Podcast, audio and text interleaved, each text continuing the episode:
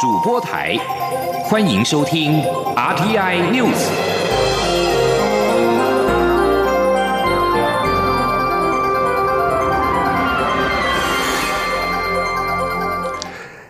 各位好，欢迎收听这节央广主播台提供给您的 RTI News，我是陈子华。七大工业国集团 G7 外长会议发布公报，支持台湾有意义参与世界卫生组织 WHO 以及世界卫生大会 WHA，并且强调台海和平稳定的重要性等相关的议题。而对此，总统府发言人张敦涵表示，由此可见国际社会对台湾抗疫成就的肯定，以及对于区域和平稳定的高度关注。我国政府诚挚感谢 G7 成员国对于台湾的坚定支持。记者欧阳梦平的报道。总统府发言人张敦涵强调，这是 G7 外长会议公报首次列入台湾，不但再次显示台湾透过民主制度、人民团结一致的防疫成功，已经获得国际社会的高度肯定，更再次印证台海的和平稳定已经从两岸关系的范畴提升至印太区域，甚至成为全球高度关注的焦点。同时，张敦涵指出，无论是维护区域和平稳定，或是致力于贡献全球共同防疫，台湾都充充分。展现台湾 can help 以及台湾 is helping 的良善力量，获得国际社会的坚定支持。张敦涵并表示，台湾与 G7 成员国皆共享民主、自由、人权等基本价值。我国政府乐见 G7 外长共同支持台湾有意义参与世界卫生组织，并高度关切区域安全局势。台湾将与 G7 成员国持续深化合作伙伴关系，持续为全球人类健康福祉。以及印太区域的和平稳定与繁荣发展，坚定贡献最大的正面力量。中央广播电台记者欧阳梦平在台北采访报道。而对于 G7 的联合声明，行政院发言人骆秉成表示，乐见 G7 支持台湾参与国际公卫的相关组织，台湾也会继续的努力，不仅是公卫相关组织，也希望能够打开参与国各种国际组织的大门。另外，陆陆委会对此回应表示，国际社会是纷纷力挺台湾，凸显将台湾纳入全球公卫体系，已经成为许多民主国家的共识。我方将会持续争取国际支持，共同应应全球的疫情挑战。行政院在今天推出了三大刺激生育率的政策，包括扩大补助试管婴儿、增加产检次数跟项目、育婴留停津贴加码，将在七月一号正式上路。另外，劳动部也将在一个月之内提出修法草案，将有薪产检假增加到七天，父母可以同时申请育婴留停。行政院长苏贞昌表示，上述所需要的费用全部由政府负担，希望公司部门协力打造友善的育儿环境。记者王维婷的报道。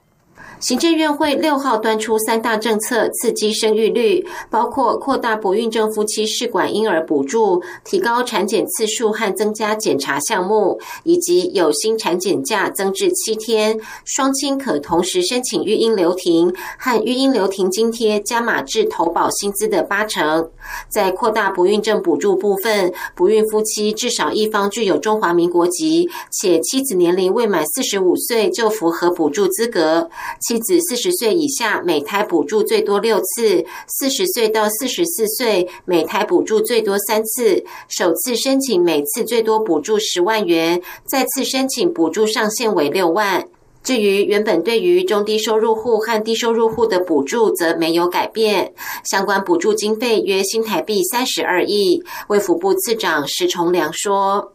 那么，当然我们鼓励的还是尽量在四十岁以下，那么怀孕。那么，我们也考虑到，以台湾的人工生殖的这个过去的经验，大概呢，呃，怀孕成功的九十五 percent 大概在五次以内可以成功，好，所以我们把这个补助的次数也从过去只有一次，啊，最高最高十五万，而且只限定在中低收入户、低收入户，我们扩大到四十未满四十五岁以下的有意怀孕的啊妇女。那么次数依胎次来计算。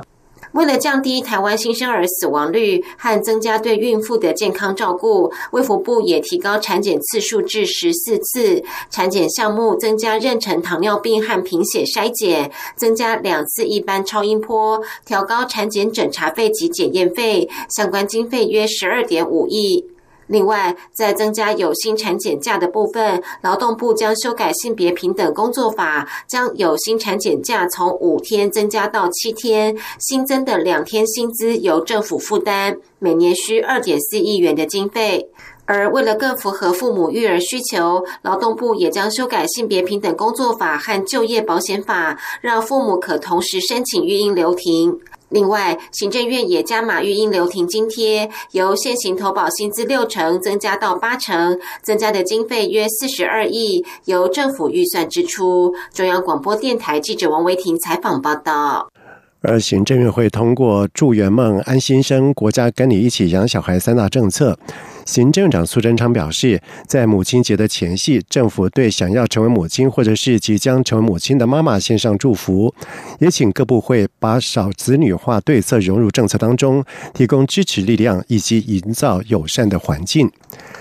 华航诺特案疫情是在扩大，中央流行疫情指挥中心指挥官陈时中在今天公布了。新增一名饭店工程部员工确诊，但是该名员工已经在四月二十九号入住集中检疫所，可能是被之前染疫的员工传染。发病前并没有接触者，而这起事件累计到现在已经造成有二十九个人染疫。同时，疫情指挥中心也宣布，华航机组员检视规格将从即日起提升，其中除了短程航班机组员必须在十四天一般自主健康管理期间加强裁剪两次之外，外，长城航班的机组员在访台之后，则将实施五天居家检疫，加上九天加强版的自主健康管理，并且裁减五次。陈志忠强调，这是兼顾防疫、非安以及空运后定出的“清零”计划。记者吴立军的报道。中流行疫情指挥中心指挥官陈时中六号宣布，华航机组员清零计划正式启动。其中，除了直飞当日往返短程航班的机组员仍维持十四天一般自主健康管理外，将每隔七天裁剪一次。其中第七天需深喉唾液裁剪阴性，第十四天再做鼻咽咽喉裁剪阴，影响较大。的则是直飞长城航班，也就是入境旅游疫情第三级地区并留宿的机组员，返台后居家检疫的时程将从三天延长到五天，并且一人一户，再加上九天的加强版自主健康管理以及五次裁剪，包括居检期满第五天做鼻咽咽喉的采验 PCR，第七天第。第九天以及第十二天做深喉唾液的 PCR，第十四天再做一次鼻咽咽喉的裁剪 PCR。陈世忠强调，这是兼顾防疫安全、飞航安全以及空运需求后才定出的清零计划。他说：“因为完全都关起来做居家检疫，这样的一个时间绝对撑不了很久，对飞航的安全也有很大的一个危害。”而且对于航空整个空运会造成很大的影响，所以就延长了居家检疫的时间，那用加强的自主健康管理，加上整个五次的采阴哈，但是啊采检是阴性，希望能够在比较短的时间确保整个机组员的安全跟社区的安全，那希望能及早的清零。陈世忠也说明，从现有讯息研判，华航机师染疫事件目前仍倾向是从国。国外带病毒进入防疫旅馆形成的传播链。不过，由于空运是台湾当前经济运输的命脉，因此只能适当减班。至于机组员居检期间不得派飞，自主健康管理时虽可派飞，但若是直飞长城返台后，又得重新进入五天居家检疫的轮回。中央广播电台记者吴丽君在。台北采访报道。而另外，指挥中心也在今天宣布，从五月十号开始开放第七、第八类对象施打，另外包括军人以及六十五岁以上的长者。指挥中心也出示了韩国最新的数据，显示长者接种一剂 A Z 疫苗的保护力可以达到百分之八十六，完整接种第二例之后，可以保护力更高。而华航诺富特的案件是延烧，近来疫情紧绷。蔡英文总统也在今天下午是特地视察了中央流行疫情指挥中心，卫冕防疫团队。总统发表谈话时提醒中央跟地方政府提高警觉，民众也要小心，并且呼吁符合公费资格的民众尽快的接种疫苗，大家同舟共济，一起度过这次疫情的挑战。记者刘品希的报道。华航诺富特案从四月二十号延烧至今，蔡英文总统刘豪下午特地前往疫情指挥中心听取简报，并卫冕防疫团队与同仁合照。总统发表谈话时表示，防疫同仁非常辛苦，要做详细的疫调、隔离、裁剪以及许多防疫措施来阻断传播链，因此他特地前来为团队同仁加油打气。总统指出，近来防疫措施提升，居家隔离跟检疫的范围增加，难免造成不便，希望大家相互体谅。他也肯定机组员跟防疫旅馆员工在第一线承担风险，呼吁大家给予支持。那么这段期间，机组员维持了我们空域的能量，对稳定经济有很大的贡献。那旅馆的员工则在第一线承担防疫的风险。他们都很辛苦，也都需要我们给他们加油打气跟支持。总统特别提醒，近来多个确诊案例的足迹分布在不同县市，中央跟地方政府都要提高警觉。民众面对即将到来的母亲节假期，也一定要小心，让台湾过去一年多来维持的防疫好成绩能够延续下去。此外，总统表示，政府已放宽公费疫苗的接种对象，各县市也都有接种院所。指挥中心也已经宣布实施疫苗接种假，呼吁符合资格的国人尽速施打。接种疫苗能够让保护更全面，接种的人越多，台湾就越安全。疫情指挥中心指挥官陈时中在总统视察后受访表示，指挥中心向总统简报近来世界疫情跟台湾现况，以及华航诺富特事件处理相关情形。对于边境检疫跟社区防疫，总统有做出相关指示。央广记者刘品熙在台北的采访报道。主计总处在今天公布的四月消费者物价指数 CPI 年增率是百分之二点零九，创下二零一八年三月来的最大的增幅。而其中油料费大涨了百分之四十七点九五，机票的价格也上涨了百分之三十二点二四，都创下一九八二年。大约四十年来的最高的增幅。主机总处分析，主要是在去年四月，国际原油价格因为疫情恐慌性大跌，OPEC 原油每桶平均才十七美元。在低基期的因素之下，四月油价涨幅明显。如果扣除油料费以及受到疫情影响的娱乐服务，物价涨幅都在平均的涨幅之内。国内没有通膨的疑虑。主机总处检任视察曹志宏则预估，随着油价慢慢的回升。低基期因素会慢慢的消退，预估第二季物价将会是四季最高，第三季基期因素就会消失。他并且指出，目前零售端尚未看到厂商明显的涨价，大多是以减少优惠为主。WPI 通常会领先 CPI 两两季，如果涨幅持续，推测会影响下半年的物价。日本因应 COVID-19 疫情实施的紧急事态宣言将在十一号到期，但是因为疫情仍然相当的严峻，日本政府也拟延长实施两个礼拜到一个月，将在明天正式的决定。而东京都。相关地方则是希望延长实施到五月三十一号。日本 COVID-19 疫情严峻的东京都、大阪府、兵库县以及京都府四都府县，从四月二十五号开始实施紧急事态宣言，预定实施到五月十一号。另外有爱媛县、埼玉县。千叶县等七个县正在实施紧急事态前一阶段的防止蔓延等重点措施，也将在五月十一号到期。日本共同社报道说，日本中央政府已经在讨论针对四都府县延长实施紧急事态宣言，延长期间备案为两周到一个月不等，期待各知事提出正式的申请，在明天做出最终的决定。东京都知事小池百合子在今天表示，现在东京都疫情仍然严峻，不是能够解除紧急事态的状况。而首都圈一都三县知事在下午也举行了线上会议，会中达成协议，向中央政府申请将东京都实施的紧急事态宣言，以及埼玉县、千叶县和神奈川县实施的时期蔓延等重点措施，延长到五月三十一号为止。以上新闻由陈子华编辑播报，这里是中央广播电台台湾之音。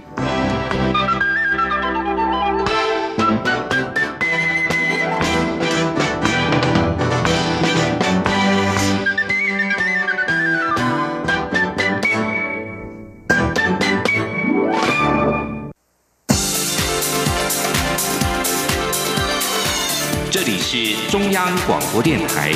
台湾之音。欢迎继续收听新闻。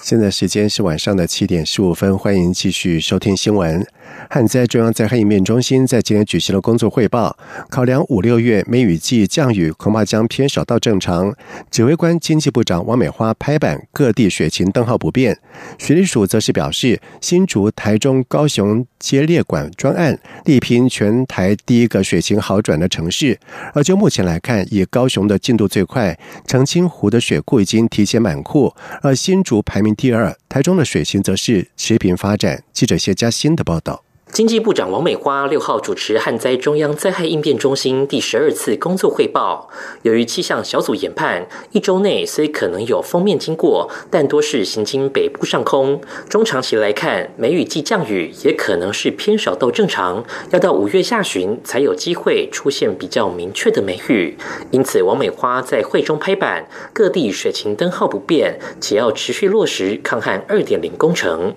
水利署署长赖建信在会后记者会上指出，抗旱二点零各项工作，包括台中建筑工地地下水、抗旱水井、浮流水等进度超前，且成果也超乎预期。目前新增每日用水达到三十七点五五万吨，对西部水情贡献良多。预期六月前可增至五十二万吨，这已是原先目标的三倍之多。水利署副署长王义峰则说，新竹、台中及高雄等三个水情吃紧的城市，各自用专案列管抗旱，且三个城市也在竞争成为第一个水情好转的城市。而就目前来说，以高雄进度最为领先，在高雄市政府和中央合作开源下，澄清湖水库已提前满库。排名第二的是新竹，可说是周周都有进度。他说：“我们现在让凤山溪的新浦净水厂的出水量，就是每天可以增加一千五百吨左右。那新竹就可以减少支援它，因为每天还要送三千吨嘛。然后琼林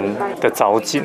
哦，还有新浦净水厂的藻井，都应该可以在这个礼拜完成。下个礼拜应该还会有八口井可以完工。所以，呃，我们尽全力希望让新竹的水情稳定，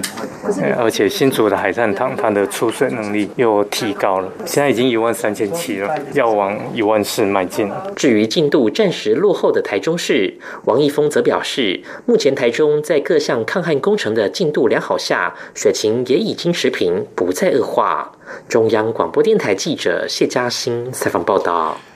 民进党陷入黑道入党的风暴，党中央将建制 AI 人工智慧资讯系统来协助专跟地方排黑，杜绝不适格者入党。民进党立委何志伟认为，透过 AI 和地方警政系统的串联，让黑白两道界限划清楚，是绝对正确的方向。而遭到质疑要黑道入党的民进党立委王美惠，则是逆向操作，登广告力邀认同民进党的入党，盼为黑风暴止血。记者刘玉秋的报道。民进党前党员赵介佑因涉毒染黑，引发现任党主席的蔡英文总统震怒，开闸并公开致歉。党中央也将建制 AI 人工智慧咨询系统，协助中央与地方查核，针对入党申请、参选党职和当选后的表现定期清查，落实排黑条款，盼为黑风暴止血。针对建制 AI 人工智慧系统是否就能找出排黑条款的漏网之鱼？民进党立委何志伟表示，透过 AI 与地方警政系统串联，找出争议的入党人士，是民进党展现魄力、找回价值的正确做法，这样才能对支持者交代。已经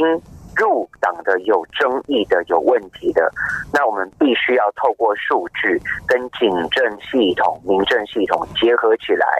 找回我们的创党价值，让黑道跟白道的界限要画得清楚，这是一个绝对对的方向。不过，民进党立委陈廷飞则呼吁党中央应该走出台北市，清查地方党部、党公职、民意代表、执政县市政府以及其各系统，有多少性质相同的人物依附在谁的身边，掌握哪些资源，并检讨曾有枪炮弹药、毒品前科的人。过去是以何种方式加入民进党，导致排黑机制形同巨文。他认为，民进党必须要有自省的勇气和能力，才不会辜负民意的托付。至于民进党积极落实排黑条款后，下一个阶段是否会扩大清党？民进党立委卢志正表示，民进党对于排黑相关规章都很清楚，但碍于难以取得各资，以及党员有无涉犯毒、黑、枪等刑事问题，不是规范不明，而是执行有困难。但既然党主席已负起责任并致歉，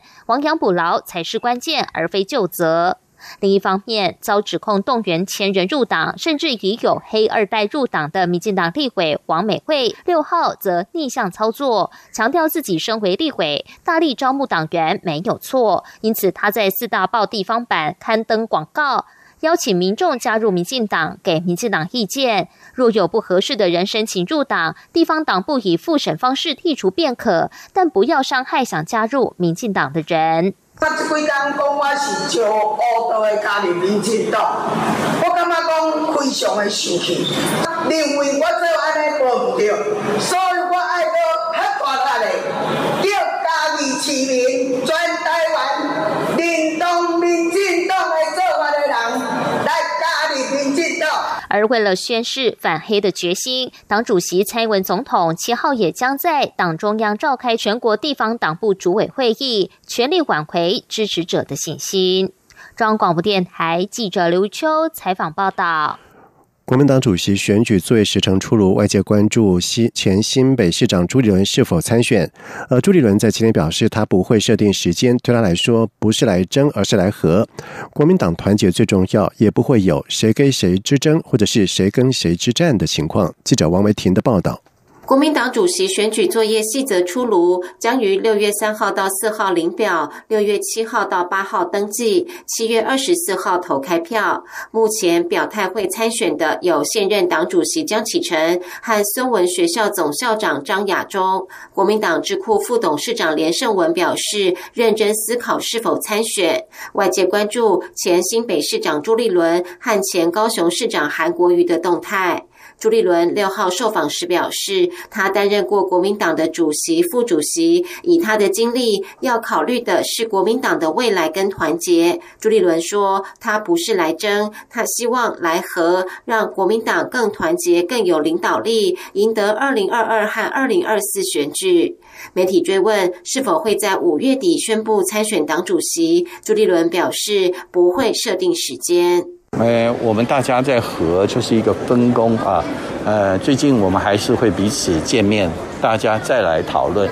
大家放心，我们绝对没有所谓谁跟谁之战，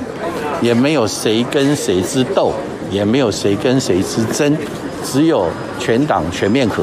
大家就是知道我在努力的目标。媒体询问韩国瑜的动向，朱立伦说：“韩国瑜是国民党的重要资产，也是合作的共同力量，大家要团结在一起，才能重返执政。”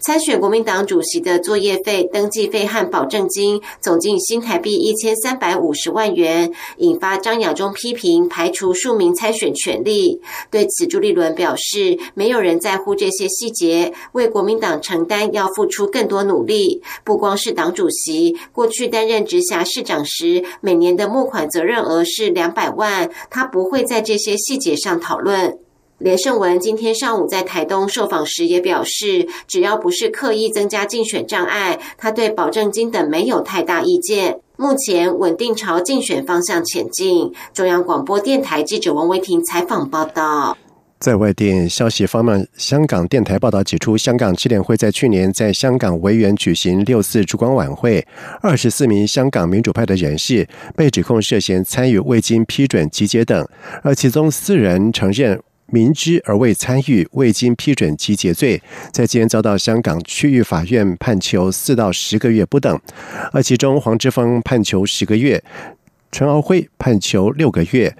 袁家卫以及梁凯琴各判囚四个月。法官陈广池表示，被告明知集会未经批准是故意以及有预谋，是公然犯法，必须判以组合性的刑罚，反映本案的严重性，跟以儆效尤，避免其他人效法。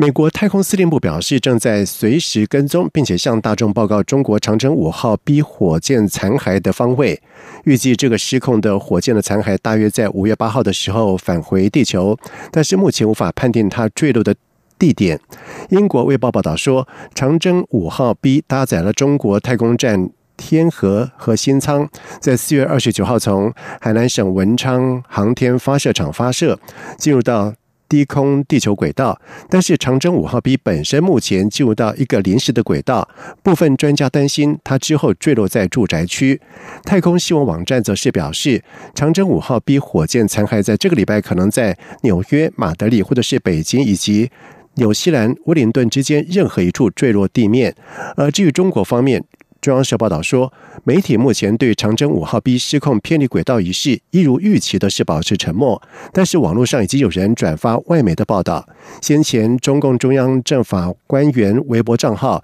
才将长征五号 B 火箭升空以及印度火葬的相片并排在一起发文，暗讽印度抗议不力，遭到印度政府的抗议。文章后来删除。接下来进行今天的前进新南向。前进，新南向。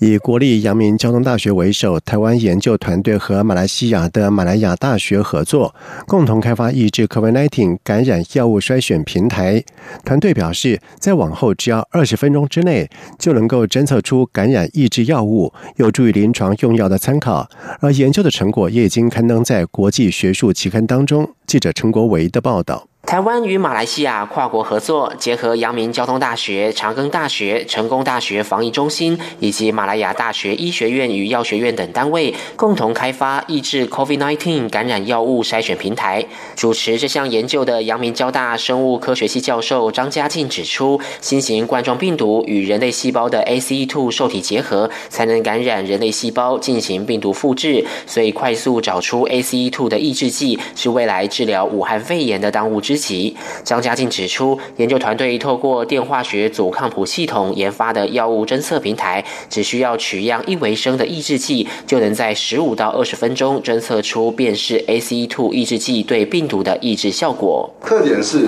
因为我们可以把这电机做得很小，它这个只需要一个微升的这个体积就可以侦测，同时它的侦测时间也是在一分钟以下。团队提到，目前已知治疗心血管疾病所使用的血管张力素转化酶抑制剂，能影响病毒与 ACE2 受体的结合能力。团队进一步利用平台侦测这类心血管药物，发现其中有两种具有大幅降低新冠病毒与 ACE2 结合的能力，但也有一种药物反而会促进病毒与 ACE2 的结合。而这样的发现正好验证平台具有迅速筛选药物的功能。马来亚大学医学院表示，目前平台台侦测出的药物筛选结果都还在初步发现阶段，往后还需进一步研究来评估候选药物的临床疗效。因此，未来仍需产官学研医紧密结合，共同努力在现有的用药资料库中筛选确认出能阻碍病毒感染人体的药物。这个平台以后也可用于其他具急迫性感染性疾病的药物筛选。中央广播电台记者陈国伟台北采访报道。而另外，印度 COVID-19 疫情严重，成大医院在下午的时候透过了连线印度视讯开讲如何防疫，而且就规划近期开始对印度台商以及侨胞提供一对一的医疗视讯咨询服务。印度疫情告急，医疗资源匮乏，成大医院承办卫福部“一国一中心”印度计划案，在下午四点的时候开办了视讯直播 COVID-19 防疫讲座，对象是驻印度代表处、印度台商跟侨胞。听讲人各自在德里、孟买、清奈等所在处连线听讲。而成大医院这场印度视讯防疫座谈，是由成大医院临床助理教授兼感管中心副主任李明吉主讲。李明吉介绍了 COVID-19 症状的辨别、日常防疫的须知、疫苗接种以及药物治疗等议题。而成大医院同时考量到印度医疗资源不足，而且就医具有感染的风险，将规划近期开始提供在印度台商跟侨胞一对一的医疗视讯咨询服务，而咨询科别将不限武汉肺炎，其他慢性病或者是医疗的问题也被纳入，让印度台商跟侨胞就医管道多元化。以上新闻由陈子华编辑播报，这里是中央广播电台台湾之音。